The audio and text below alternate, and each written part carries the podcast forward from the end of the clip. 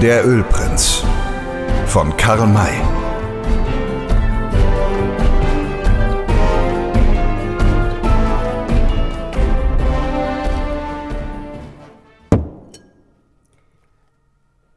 Siebtes Kapitel im Pueblo.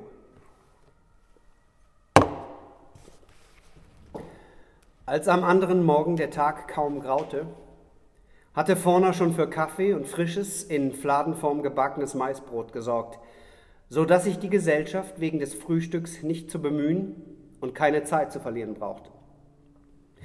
Die Tiere wurden tüchtig getränkt, weil bis zum Abend voraussichtlich kein Wasser zu finden war. Der Ranchero bekam Bezahlung für das, was er geliefert hatte. Seinen Knechten wurde ein Trinkgeld gegeben, dann brach man auf. Sam Hawkins hatte dafür gesorgt, dass die Frauen auf ihren Tieren gute Sitze hatten. Das Reiten strengte sie also nicht mehr an als die Männer. Die Kinder waren in Körben untergebracht, deren zwei je ein Maultier trug, einen rechts, einen links vom Packsattel. Diese Körbe waren mit Stroh ausgepolstert und so kam es, dass die Reiter ihre Tiere ausgreifen lassen konnten und der Ritt ziemlich schnell vor sich ging. Je weiter man sich von dem Fluss entfernte, desto unfruchtbarer wurde das Land. Wo es in jenen Gegenden Feuchtigkeit gibt oder gar fließendes Wasser, da bringt die Erde einen üppigen Pflanzenwuchs hervor. Wo aber der belebende Tropfen fehlt, ist nichts als trostlose Wüste. Am Vormittag war die Wärme noch nicht allzu beschwerlich. Je höher die Sonne aber stieg, desto größer wurde die Hitze die von dem trockenen, felsigen Boden und dem nackten, kahlen Steinwänden der Berge zurückgestrahlt wurde, so dass sie für die deutschen Auswanderer, die eine solche Glut nicht gewöhnt waren, kaum auszuhalten war. Bis einige Stunden Nachmittag ging es durch flache Talmulden und über weite Ebenen, die nicht eine Spur eines Grashalmes zeigten. Dann gab es Höhen, die aber dem Auge keine Erquickung boten, da die hier so geizige Natur ihnen keinen einzigen Baum, nicht einmal einen Strauch geschenkt hatte. Nur an verborgenen Stellen, auf die die Sonne nicht von früh bis zum Abend zu brennen vermochte, wo es also wenigstens für einige Stunden Schatten gab, ließ sich ein einsamer, fantastisch gestalteter Kaktus sehen, dessen fahles Grau dem Besucher jedoch auch keinen erfreulichen Anblick bot. Zur Zeit der größten Tageshitze wurde an einer steilen Bergwand gerastet. Es gab da einigen Schatten. Aber die gegenüberliegende Wand warf die Wärme so quälend auf die Ruhenden zurück, dass sie lieber wieder aufsaßen, weil der flotte Ritt wenigstens etwas kühlende Luftbewegung brachte. Endlich. Die Sonne neigte sich schon sehr dem Westen zu, schien die Hitze abzunehmen, und zwar überraschend schnell. Sam Hawkins prüfte den Himmel und machte ein leicht bedenkliches Gesicht. Warum schaut ihr nach oben? fragte ihn der Hobble Frank. Es scheint mir, als ob euch der Himmel nicht gefiele. Könnt recht haben, entgegnete der Gefragte. Die Luft kühlt sich so plötzlich ab. Wohl gar Gewitter? Möchte es fast befürchten. Und ihr wisst ja wohl, wie die Gewitter in dieser Gegend aufzutreten pflegen. Es gibt Jahre, wo hier nicht ein Tropfen Regen fällt. Ja, es hat Zeiten gegeben, wo es hier zwei oder gar drei Jahre lang nicht geregnet hat. Wenn dann aber einmal ein Wetter kommt, ist es meist fürchterlich. Wollen machen, dass wir das Pueblo erreichen. Wie weit ist es noch bis dahin? In einer halben Stunde sind wir dort. Da hat es ja keine Gefahr. Es steht noch nicht in Wölkchen am Himmel. Es können also noch Stunden vergehen, ehe es da oben schwarz und finster wird. Irrt euch nicht, Master Frank.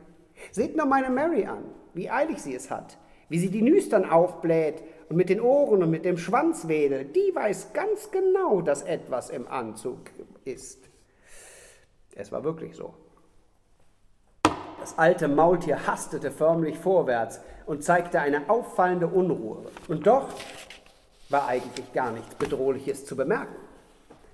Als Frank seinem Vetter Joel die Befürchtung Sams mitteilte, antwortete dieser, habe mir auch schon sowas gedacht. Sieh nur, wie gelb es draußen rund auf dem Gesichtskreis liegt. Da wird höher und höher das Steigen. Und wenn es den Scheitelpunkt erreicht hat, bricht das Wetter los. Gut, dass wir bald unter Dach und Fach kommen. Sam Hawkins sprach von einem Pueblo. Dort sind wir ja besser untergebracht als in einem Zelt. Damit hatte Hobble Frank recht.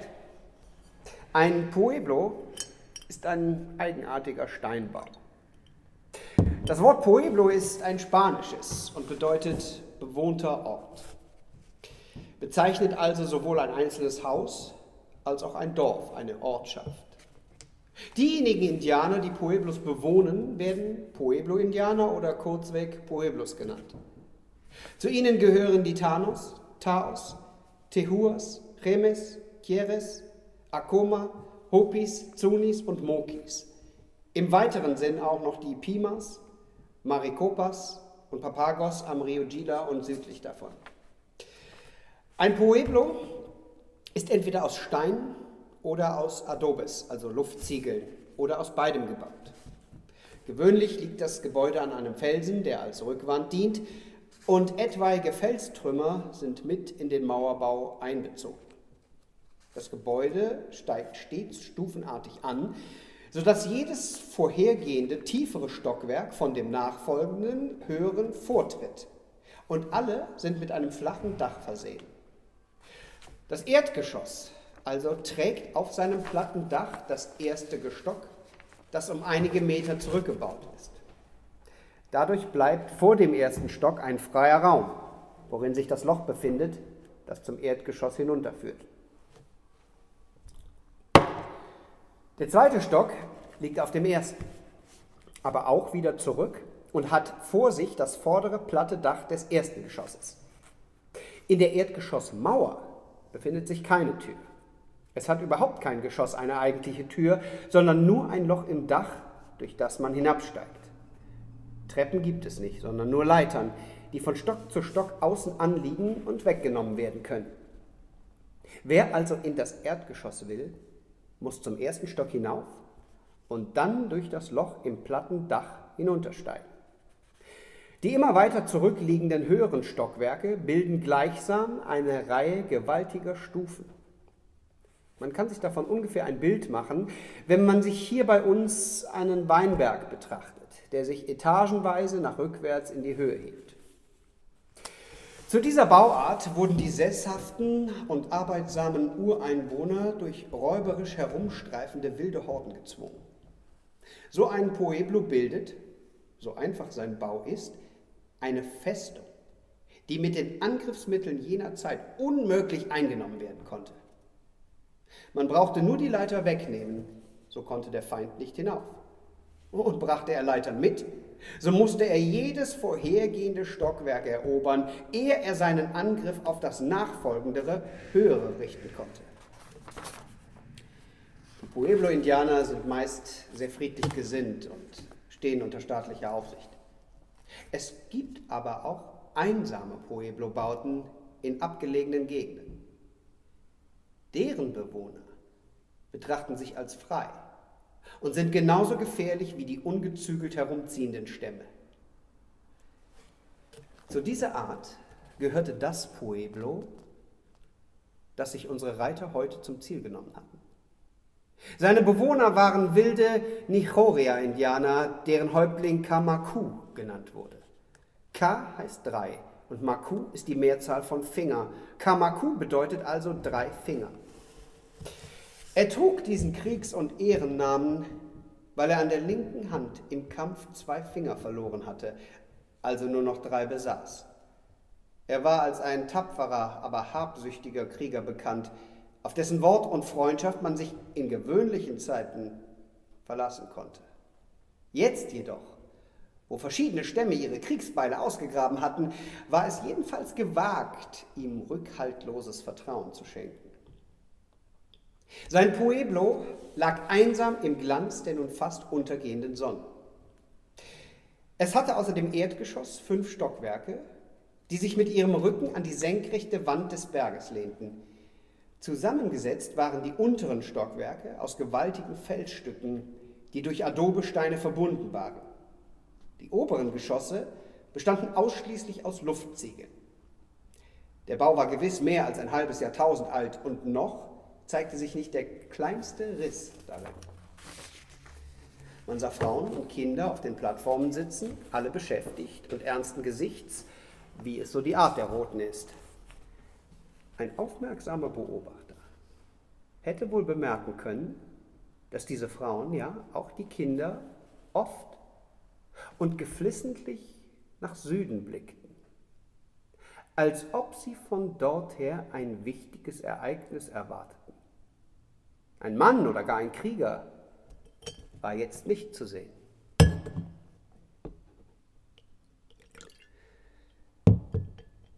Da stiegen aus dem Loch der dritten Plattform drei Personen, ein roter und zwei weiße, hervor, die auf dieser Plattform stehen blieben und ihre Aufmerksamkeit gleichfalls nach Süden richteten.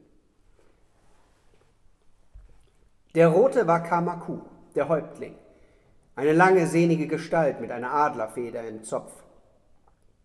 Sein Gesicht war nicht bemalt, ein Zeichen, dass sein Pueblo im Frieden lag. Deshalb steckte auch nur das Klappmesser in seinem Gürtel. Die beiden Weißen neben ihm waren Butler, der Anführer der zwölf Finders, und Poller, sein Gefährte, der ungetreue Scout der deutschen Einwanderer. Als sich in der Richtung, wohin sie blickten, nicht sehen ließ, sagte Butler, noch nicht, aber sie kommen jedenfalls noch vor Anbruch des Abends. Ja, Sie werden sich beeilen, stimmte der Häuptling bei. Es sind kluge Männer bei Ihnen, denen es nicht entgehen wird, dass ein Wetter naht. Deshalb werden Sie Ihren Ritt beschleunigen, um hier zu sein, bevor es einbricht. Du wirst also Wort halten. Ich darf mich auf dich verlassen, fuhr Butler fort. Du bist seit langer Zeit mein Bruder und ich werde ehrlich gegen dich sein. Doch hoffe ich, dass ich mich auch auf dich verlassen kann und den Lohn erhalte, den du mir versprochen hast. Ich habe dir meine Hand darauf gegeben, das ist so gut wie ein Schwur. Sorge nur dafür, dass ich bald und ungesehen mit dem Ölprinzen sprechen kann. Ich werde ihn zu dir führen. Das Wetter hilft uns sehr. Die Bleichgesichter werden nicht im Freien bleiben wollen, sondern in das Pueblo steigen, um nicht nass zu werden. Da kann ich sie gefangen nehmen, ohne dass es zum Kampf kommt. Diejenigen aber, die ich dir bezeichnet habe, musst du von ihnen trennen, damit sie später glauben, der Ölprinz habe sie gerettet. Es wird geschehen, wie du gesagt hast. Ha. Da draußen kommen Reiter. Sie werden es sein. Versteckt euch schnell. Die beiden stiegen eiligst nach dem oberen Stock empor, worin sie verschwanden. Der Häuptling aber blieb stehen und beobachtete die Nahenden mit scharfem Auge. Es war ein Zug von Reitern und Packpferden. An der Spitze ritten drei Männer nebeneinander, nämlich Sam Hawkins, die Tante Droll und der Hobble Frank. Sie hielten am Fuß des Pueblo an. Die Leiter, die zum Besteigen des Erdgeschosses diente, war aufgezogen. Auf den verschiedenen Plattformen ließen sich außer den Frauen und Kindern nur einige Männer blicken. Das machte den Eindruck, als seien die Krieger abwesend. Der Häuptling erwartete in stolzer, unbeweglicher Haltung die Ansprache der Fremden. Sam Hawkins rief in dem dort gebräuchlichen Gemisch aus Englisch, Spanisch und indianischen Wortbrocken zu ihm herauf: Bist du Kamaku, der Häuptling dieses Pueblo? Ja, antwortete er kurz. Wir wollen hier rasten. Können wir Wasser für uns und unsere Pferde bekommen? Nein. Diese Abweisung war Berechnung. Es lag im Plan des Häuptlings, die Weißen festzuhalten. Er musste ihnen also Wasser gewähren. Aber sie sollten nicht ahnen, dass er sich nur gar zu gern mit ihnen befassen wollte. Warum nicht? fragte Sam. Das wenige Wasser, das wir haben, reicht kaum für uns und unsere Tiere. Ich sehe aber doch weder eure Krieger noch eure Pferde. Wo befinden sie sich denn? Auf der Jagd. Sie werden aber bald zurückkehren. Dann müsst ihr Wasser übrig haben. Warum verweigerst du es uns? Ich kenne euch nicht. Siehst du nicht, dass Frauen und Kinder bei uns sind? Wir sind friedliche Leute, wir müssen trinken. Wenn du uns kein Wasser gibst, dann werden wir es uns suchen. Ihr werdet es nicht finden. Der Häuptling wendete sich ab und tat so, als wolle er nichts mehr von ihnen wissen. Das war dem braven Hobble Frank zu viel. Er sagte zornig zu seinem Vetter Droll, was denkt der Kerl eigentlich, wer und was wir sind? Wenn mir es einfällt, so gebe ich ihm eine Kugel in den Kopf. Nachher wird er schon höflicher werden. Wir sind auserlesene Leute, die Haare auf den Zähnen haben und lassen uns nicht wie Vagabunden von der hohen Pforte weisen. Ich schlage vor, in ernstes Wörtchen mit dem Mann zu sprechen oder nicht. Antwortete die Tante in ihrer heimatlichen Mundart. Es ist nicht sehr angenehm, Dosch zu haben und kein Wasser zu bekommen, aber finde wären mir's jedenfalls. Mir dürfe bloß suchen. Die Reiter stiegen ab, um nach dem Quell zu forschen. Feuchtigkeit war genug da, denn es wuchs Gras in der Nähe des Pueblo und gar nicht fern davon gab es mehrere kleine Gärten mit Mais, Melonen und anderen Gewächsen, deren Gedeihen fleißiges Begießen voraussetzte. Aber das Wasser wollte sich trotzdem nicht entdecken lassen. So dass Frank schließlich unmutig ausrief, Dummköpfe sind wir, weiter nicht. Wenn Old Shatterhand und Winnetou mit ihrer anwesenden Gegenwart hier vorhanden wären, hätten sie das Wasser längst gefunden. Ja, ich glaube sogar, dass sie es riechen täten. Dieser berühmten Krieger bedarf es nicht, meinte da Chisot, der Häuptlingssohn, der den bisherigen Bemühungen leise zugelächelt hatte. Man muss nachdenken, anstatt zu suchen. So? Na dann, dann, dann denke doch mal nach. Das habe ich schon getan, antwortete dieser. Wirklich? So habe doch die Gewogenheit, uns das Ergebnis deiner geistigen Anstrengungen mitzuteilen. Dieses Pueblo ist eine Festung, die ohne Wasser nicht bestehen kann. Am notwendigsten ist es im Fall einer Belagerung, wenn die Verteidiger den Bau nicht verlassen können. Zieht man diesen Umstand in Erwägung, so lässt sich leicht denken, wo der Brunnen zu finden ist. Ah, du meinst vielleicht in Ellandes Pueblo. Aber wo denn da? Jedenfalls nicht in einem der oberen Stockwerke, lächelte der junge Indianer. Nee, auch ich habe noch kein Wasserwerk auf einer Kirchturmspitze gesehen. Der Brunnen wird unten zu suchen sein. Wo er schon vor Jahrhunderten, als man das Pueblo erbaute, angelegt wurde. Richtig, das ist ja klar wie Stiefelwichse. Höre, mein lieber jugendlicher Freund, du scheinst gar nicht so dumm zu sein, wie du aussiehst. Wenn du dich weiter so fortentwickelst, ist es teilweise möglich, dass aus dir vielleicht was werden kann. Also, da im Erdgeschoss hätten wir zu suchen. Aber wie kommen wir hinein? Ein Eingangstor ist nicht vorhanden. Ebenso wenig sind gerade oder gewendelte Treppen zu sehen und die gewohnheitsmäßige Leiter haben sie außergewöhnlich emporgezogen. Aber wenn wir eine ägyptische Pyramide bilden, in dem immer einer auf der Achsel des anderen steigt, so können mehrere von uns hinauf aufs Dach und von da inwendig hinunter ins Parterre gelangen, wo das Aqua Destillandium zu finden ist. Da bemerkte Sam Hawkins, das hieße den Zugang erzwingen was wir möglichst vermeiden wollen, wenn ich mich nicht irre. Wie es scheint, können wir das umgehen. Der Häuptling kommt heran. Ich denke, dass er mit uns reden will. Wirklich kam Kamaku jetzt bis auf die erste Plattform herabgestiegen. Er trat an den Rand vor und fragte, haben die Bleichgesichter das Wasser gefunden? Erlaube uns, hinauf zu dir zu kommen, dann werden wir es finden, antwortete Sam. Es fließt im Pueblo. Du hast es erraten. Ich würde euch davon geben, aber es ist so selten, dass wir werden es dir bezahlen. Das ist gut. Doch weiß mein Bruder vielleicht, dass mehrere Stämme der Roten ihre Kriegsbeile gegen den Weißen ausgegraben haben. Darf man den Bleichgesichtern trauen?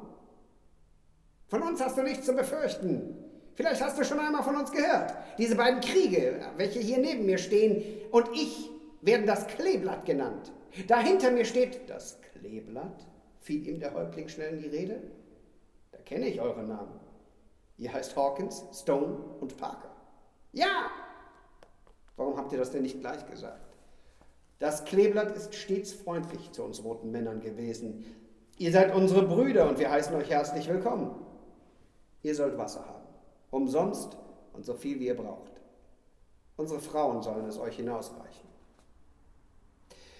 Auf einen Ruf von ihm kamen die Squaws auf die untere Plattform herabgestiegen und holten aus dem innen im Erdgeschoss befindlichen Brunnen in großen tönernen Krügen Wasser, dass die Reisenden sich leicht herunterlangen konnten, weil einige Leitern angelegt worden waren. Das Ganze machte einen so friedlichen Eindruck, dass weder Sam Hawkins, der doch sonst so klug war, noch einer seiner Gefährten auf den Gedanken kam, dass die Freundlichkeit dieses Häuptlings nur Verstellung war. Während sich die Menschen erquickten und dann die durstigen Pferde getränkt wurden, hatte sich die Farbe des Himmels in sehr bedrohlicher Weise verändert. Er war erst hellrot, dann dunkelrot und schließlich violett geworden. Und dieses Violett ging nun in ein düsteres Schwarz über, ohne dass eigentlich Wolken vorhanden waren. Das sieht böse aus, meinte Dick Stone zu Hawkins. Was sagst du dazu, Sam? Es scheint ein Hurricane oder ein Tornado zu werden. Glaube es nicht, erwiderte der Gefragte, indem er mit einem langen Blick den Himmel prüfte. Ja, ja, Sturm wird es geben, einen tüchtigen Sturm, aber viel, sehr viel Wasser dazu. Es wäre am besten, wenn wir unter Dach und Fach kommen können und unsere Pferde auch, sonst gehen sie uns noch durch. Und sich an den Häuptling wendend, der immer noch auf der Plattform stand, fragte er diesen, was sagt mein roter Bruder zu diesen bedenklichen Wetteranzeichen? Was wird daraus werden? Ein großer Sturm mit einem heftigen Regen dass in kurzer Zeit hier alles überschwemmt sein wird. Denke das auch, habe aber keine Lust zu schwimmen und unsere Sachen durch den Regen verderben zu lassen. Können wir nicht im Pueblo aufgenommen werden? Meine weißen Brüder mögen mit ihren Frauen und Kindern zu uns heraufsteigen. Es soll sie kein Tropfen Regen treffen. Und unsere Tiere? Gibt es nicht einen Platz für sie, wo sie uns nicht entfliehen können? Da links um die Ecke des Pueblo ist ein Korral worin ihr sie einsperren könnt. Gut, dann werden wir das tun. Indes können die Frauen zu euch emporsteigen. Es wurden noch einige Leitern herabgelassen, woran die deutschen Frauen und Kinder nach der dritten Plattform und von dort durch das erwähnte Loch in das Innere des zweiten Stockwerks niederstiegen. Zu gleicher Zeit kamen mehrere indianische Squaws und halb erwachsene Kinder herunter, die das Gepäck, das man den Pferden und Maultieren abgenommen hatte, nach der ersten Plattform trugen und von da durch das Deckenloch in das Erdloch schafften. Seitlich vom Pueblo war durch ziemlich hohe Mauern ein offener viereckiger Platz eingeschlossen, den Kamaku als Korall bezeichnet hatte. Hierher wurden die Pferde geschafft. Als sie sich in Sicherheit befanden, verschloss man den Eingang durch Stangen. Als man gerade damit fertig war, flammte mit einem Mal ein Blitz auf, als stände der ganze Himmel in Flammen, und es krachte ein Donnerschlag, unter dem die Erde zu zittern schien.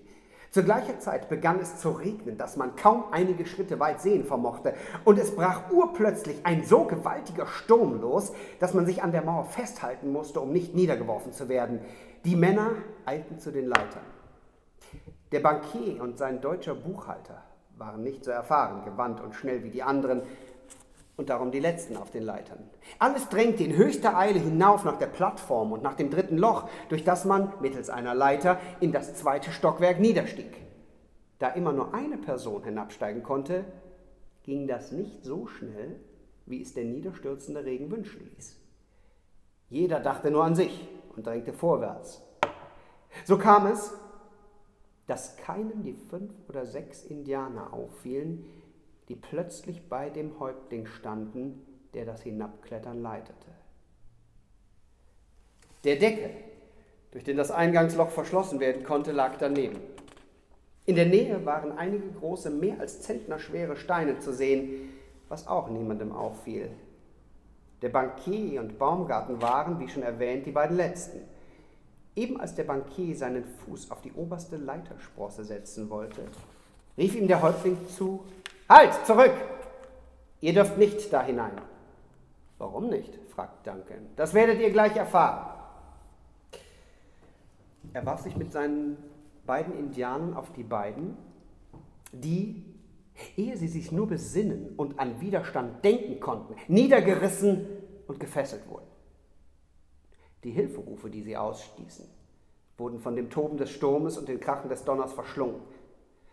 Fast zur gleichen Zeit zog der Häuptling die Leiter aus dem Loch und warf den Deckel zu, worauf seine Leute die schweren Steine darauf wälzten. Die Überrumpelten konnten nicht herauf. Der Hauptteil der Weißen, Männer, Frauen und Kinder, war gefangen. Nun wurden der Bankier und Baumgarten draußen von der dritten zur zweiten und weiter auf die erste Plattform geschafft und mittels Lassos in das Erdgeschoss hinabgelassen. Dann wurde auch hier der Eingang mit dem falltürähnlichen Deckel verschlossen. Hierauf schickte der Häuptling einen seiner Männer fort. Der Mann verließ mit Hilfe der untersten Leiter das Pueblo und rannte dann trotz Blitz und Donner, Sturm und Regen längs der Felsen hin, an die sich das Bauwerk schmiegte, bog um eine Ecke und kam nach vielleicht zehn Minuten an einen Platz, wo, wie es schien, die Trümmer einer zusammengestürzten Steinwand einen Wirrwarr bildeten, der sich sehr gut zum Versteck eignete. Hierher hatten sich die Krieger des Pueblo mit ihren Pferden zurückgezogen, um die Weißen glauben zu machen, dass sie auf der Jagd waren. Diesen Leuten meldete der Bote, dass der Streich geglückt sei und sie zum Pueblo zurückkehren konnten. Ja, er war geglückt. Und zwar viel leichter, besser und schneller, als der Häuptling vorher gedacht hatte. Zu diesem unerwarteten Gelingen hatte freilich das plötzlich hereinbrechende Wetter am meisten beigetragen, kaum weniger aber auch die Unvorsichtigkeit der Weißen. Erst waren, wie schon erzählt, die Frauen und Kinder von der dritten Plattform in das zweite Stockwerk hinabgestiegen. Hier sahen sie sich in einem ungefähr drei Meter hohen, fensterlosen Raum. Außer dem Loch oben in der Decke, durch das sie hinabgestiegen waren, war nicht die kleinste Maueröffnung vorhanden. Das Stockwerk wurde von vier Querwänden in fünf Räume geteilt, deren mittelster der größte war. Darin befanden sie sich. In einer Nische brannte ein kleines Tonlämpchen, dessen matter Schein nur wenige Schritte weit drang. Frau Rosalie sah sich kopfschüttelnd um. Als sie in dem ganzen Raum, außer der Leiter und der Lampe, nicht den geringsten Gegenstand entdeckte, sagte sie entrüstend, na, sowas habe ich auch noch nicht gesehen und erlebt. Steckt man denn seine Gäste in so ein Loch, wo es kein Kanapee und keinen einzigen Stuhl nicht gibt? Das ist ja gerade wie in einem Keller. Wo setzt man sich hin? Wo hängt man seine Sachen auf? Wo macht man das Feuer? Wo kocht man den Kaffee? Kein Fenster ist zu sehen und kein Ofen ist da. Da muss ich mir wirklich sehr verbitten. Wir sind Damen und Damen steckt man nicht in so Donnersachsen. Unterbrach sie sich erschrocken, als sie den ersten Donnerschlag hörte, der bis in diesen Raum herabklang. Ich glaube gar, das hat eingeschlagen, nicht? Ja, das war ein Schlag und was für einer, antwortete Frau Strauch. Ich guckte gerade in das Loch hinauf und habe es deutlich blitzen sehen. Na, dann stellt euch auch gleich alle miteinander dort in die hinterste Ecke. Die Männer sprachen unterwegs davon, dass die Gewitter hier ganz anders auftreten als bei uns daheim. Wenn so ein irrsinniger amerikanischer Blitz durch das Loch herunterkommt, sind wir bei lebendigem Leibe auf der Stelle mausetot. Da ist es freilich gut, dass es hier kein Heu, kein Stroh und überhaupt keine brennenden Sachen gibt. Versteht ihr mich? Hört ihr es, wie der Regen da oben auftrapst? Du meine Güte, unsere guten Männer werden durchwegt bis auf die Haut. Nachher gibt es Erkältung, Schnupfen, Leib- und Magenschmerzen. Wer hat die Angst? Natürlich wir Weiber, wir Frauen, wir Damen, wie sich ganz von selbst versteht. Wenn sie nur bald kämen. Mm-hmm.